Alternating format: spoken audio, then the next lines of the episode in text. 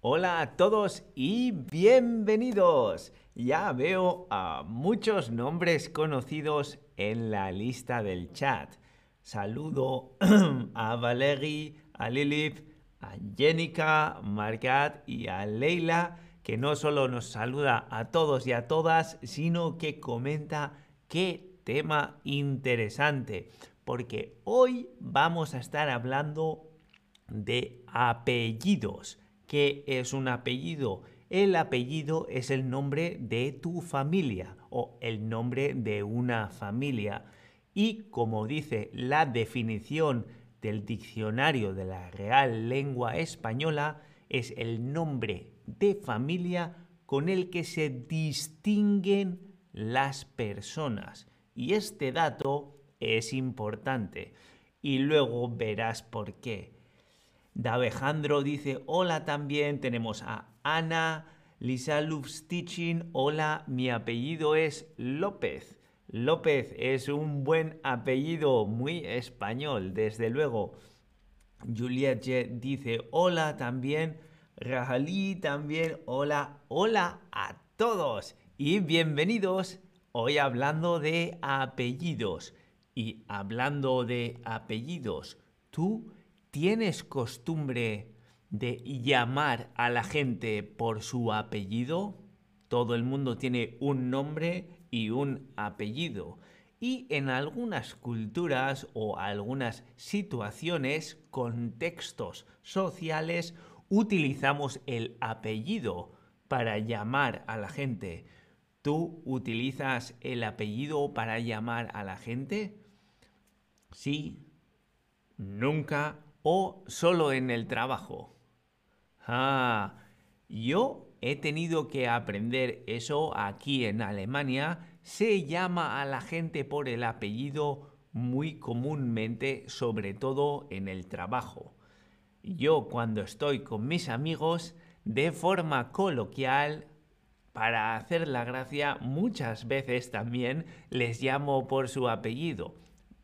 Falta decir, dentro de mi familia, con mis hermanos y mi padre y mi madre, nos llamamos también por el apellido, por hacer la gracia, pero resulta una situación bastante divertida, sobre todo si lo ves desde fuera, como diciendo, hey, vosotros os llamáis todos igual, ¿por qué usáis vuestro apellido? Bueno, es un chiste que tenemos dentro de la familia y la verdad es que utilizamos a menudo, solo con doctores y otras autoridades, dice, Lisa. Efectivamente, eso es muy común también cuando llamas a alguien doctor y luego utilizas el apellido y no el nombre. Pero vamos a ver un poco cuál es la historia de el doble apellido, porque como seguramente ya sabéis, en España y muchos países latinoamericanos que han tenido influencia española, se utiliza el doble apellido, es decir, dos apellidos. Esto en muchas partes del mundo es muy confuso. La gente se confunde, dice, ¿cómo que dos apellidos? Y así es. En España mantenemos el apellido del padre y de la madre. Tenemos dos apellidos, pero ¿de dónde viene eso? Bueno, hasta el siglo XVI se utilizaba solo un apellido, el apellido del padre, pero en la región de Castilla, al darse cuenta que la población seguía aumentando y todo el mundo se apellidaba igual, es decir, el nombre de la familia no había muchos, había López, por ejemplo, había Martín, había, bueno, pues digamos igual 10 nombres. Así que resulta que para identificar y separar a la gente, incluyeron el apellido de la madre, para así poder ver quién es quién de una forma más fácil. Eso después, en el siglo XIX, se extendió a toda España y la mayor parte de los países sudamericanos adoptaron también este uso, es decir, dos apellidos, el, apellido del padre y el apellido de la madre como segundo apellido. ¿Y cómo es la situación en la actualidad? Bueno, en países como Perú o Argentina o incluso España, a día de hoy todo el mundo puede elegir qué apellido tener primero. Es decir, si quieres tener primero el del padre y luego el de la madre o si quieres hacerlo al revés, primero el de la madre y después el del padre. Luego, eso solo para la gente que es heterosexual. Para los que tienen, perdón, los que son hijos de pareja heterosexual. Los que son hijos de parejas homosexuales, que por ejemplo tienen dos padres, pueden así también elegir cuál de los apellidos de cuál de los padres tiene que ser primero y cuál segundo. Muy bien, hasta ahí todo claro, espero que sí. Pero, ¿qué pasa cuando te casas? ¿La mujer toma el apellido del hombre? ¿O el hombre toma el apellido de la mujer? ¿O cada uno mantiene su apellido? ¿Tú qué crees?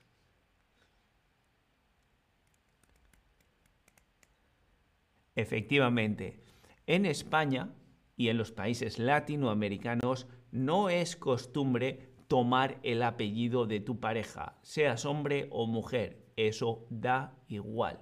Cada uno mantiene su apellido.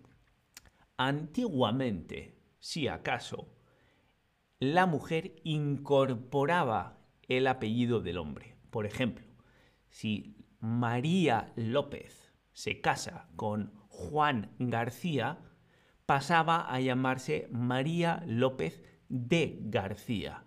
Eso es algo que, bueno, sucedía antaño, a día de hoy no creo que nadie haga eso, pero si acaso pasaba eso. Y, claro, tú te pones a pensar, dices, si mi padre tenía el apellido de mi abuelo y de mi abuela, y mi madre tiene el apellido de mi abuelo y de mi abuela, yo tengo el apellido de mi padre y de mi madre, que es el de mi abuelo y el de mi abuelo, pero también tendría que tener el de mi abuela y el de mi abuela, ¿no? Y así, y así, y así. ¿Cuántos apellidos puedo tener? Ajá. ¿Cuál crees que es el número máximo de apellidos que puedes tener? ¿No existe un máximo? ¿O dirías mm, ocho? ¿O crees que son cuatro? ¿Cuál es el número máximo de apellidos que puedes tener? Bueno, pues obviamente tú puedes saber apellidos muchos, inexistentes, pero puedes tener oficialmente un máximo de cuatro. Y no porque cojas los apellidos de todos tus abuelos, sino por utilizar apellidos compuestos. Es la única forma en la que puedes tener cuatro apellidos. Oficialmente, cada persona tiene solo dos apellidos, el del padre y el de la madre. Punto. Pero si resulta que el padre y la madre, ellos tienen apellidos compuestos, entonces tienes cuatro. Veamos un ejemplo. Laura López Martínez García Rodríguez. Los apellidos compuestos están unidos por un guion. Y esto se solía hacer muy a menudo, sobre todo cuando los apellidos eh, son extraños, son exóticos, son poco comunes. Entonces, para poder conservar ese nombre, ese apellido, se unía con el guion para hacer de esos dos apellidos uno compuesto.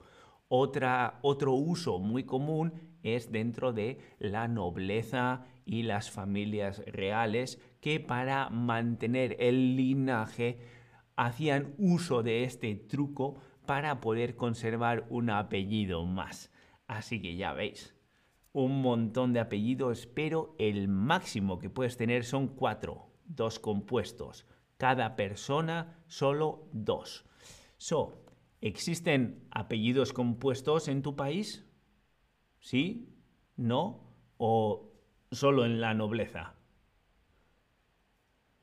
Bueno, mientras respondéis a esto, voy a seguir leyendo vuestros comentarios que son muy interesantes.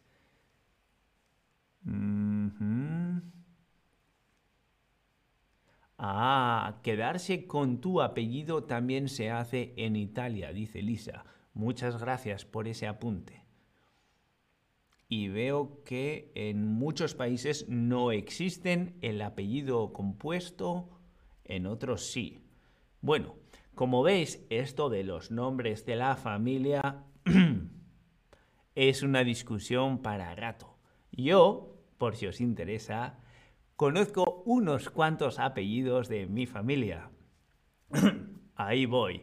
Yo soy Eneco, Sanz, Guinea, Sánchez, Mugarra, Paternain, Alaña, Balza, Ochoa de Alda, compuesto, Echechipía, Oteo.